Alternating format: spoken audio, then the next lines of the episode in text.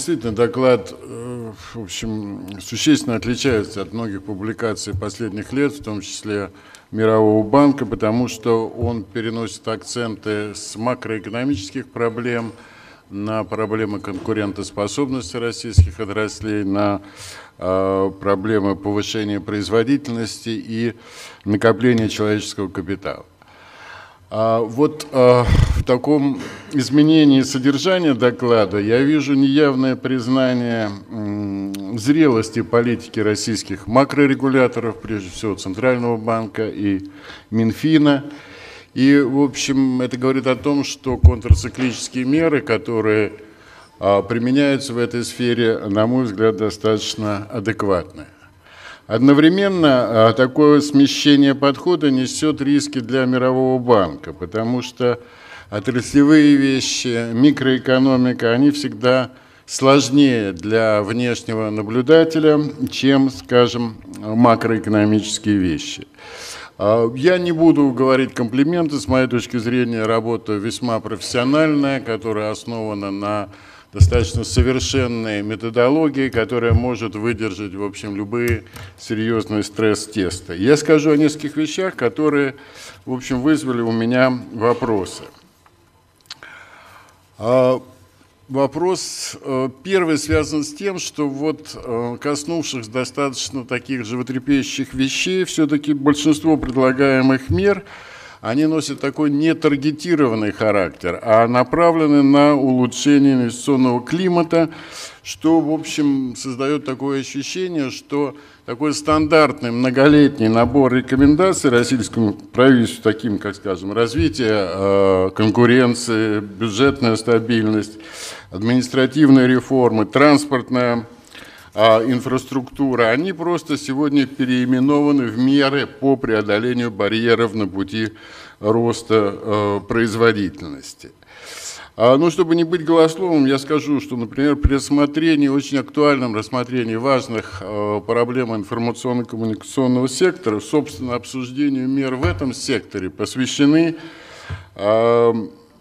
э, четыре страницы, это 81-85, в то время как вопросам устранения общих барьеров посвящено 20 страниц. Ну, понятно, что э, макроэкономи... общие экономические барьеры – это необходимое, но, наверное, отнюдь недостаточное условие роста производительности. Ну вот посудите сами, такой достаточно лобовой пример.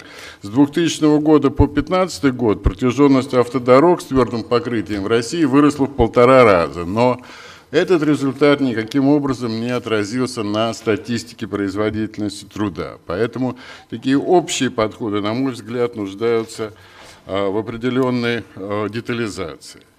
А, теперь такая идеология инклюзивного роста. Но естественно, что она не может э, не вызывать никаких возражений, потому что она направлена на улучшение положения 40% наименее обеспеченного населения. Однако опять возникает такая, такое ощущение, что этот подход э, применяется несколько механически.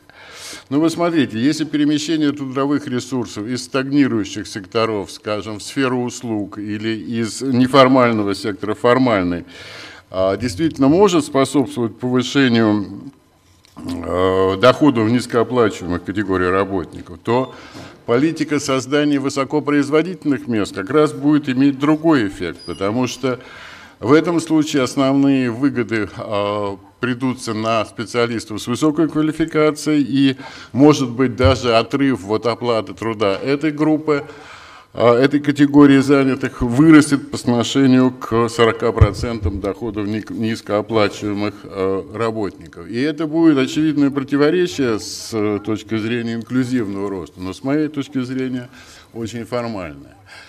И, наверное, последнее. Авторы а, справедливо концентрируют внимание на задаче преодоления инновационной апатии. А, я бы добавил, что создание высокой добавленной стоимости соответственно, высокие индивидуальные доходы – это реальный путь к росту качества жизни и торможению утечки высококвалифицированных специалистов. Очевидно, что эта задача а, для нас стратегическая. Однако при анализе причин этой апатии а, предлагаемые меры по ее преодолению, на мой взгляд, создают мало дополнительного знания. С моей точки зрения, не поставлены важные вопросы касательно институционных, институциональных ловушек нашей национальной инновационной системы. Но если взглянуть на сторону предложения, как бы на supply side, возникает такой вопрос. Почему такая трансплантация институтов, которая у нас произошла? Почему создание практически всех инструментов классической англосаксонской инновационной системы не привели пока к инновационному росту?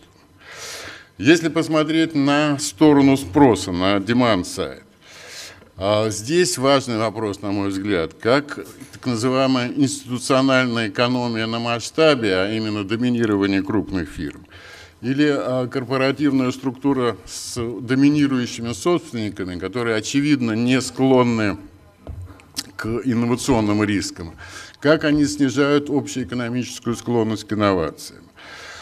Очевидная проблема для многих, кто занимается этой темой, это то, что у нас существует известная китайская стена между оборонными исследованиями и коммерческим сектором. Как преодолеть эту вещь? В мире есть богатый опыт на эту тему. Или, скажем, центральный вопрос. Как сместить конкуренцию за доступ к административному ресурсу, которая блокирует инновации, к рыночной конкуренции за потребителя по инновационным эффектам? Вот без ответа на эти вопросы, на мой взгляд, вот этот микроанализ, который здесь есть, который направлен на повышение производительности, на инновационный рост, выглядит, на мой взгляд, неполным. Другими словами, я хочу сказать, что у Мирового банка впереди еще большое, большое поле для анализа.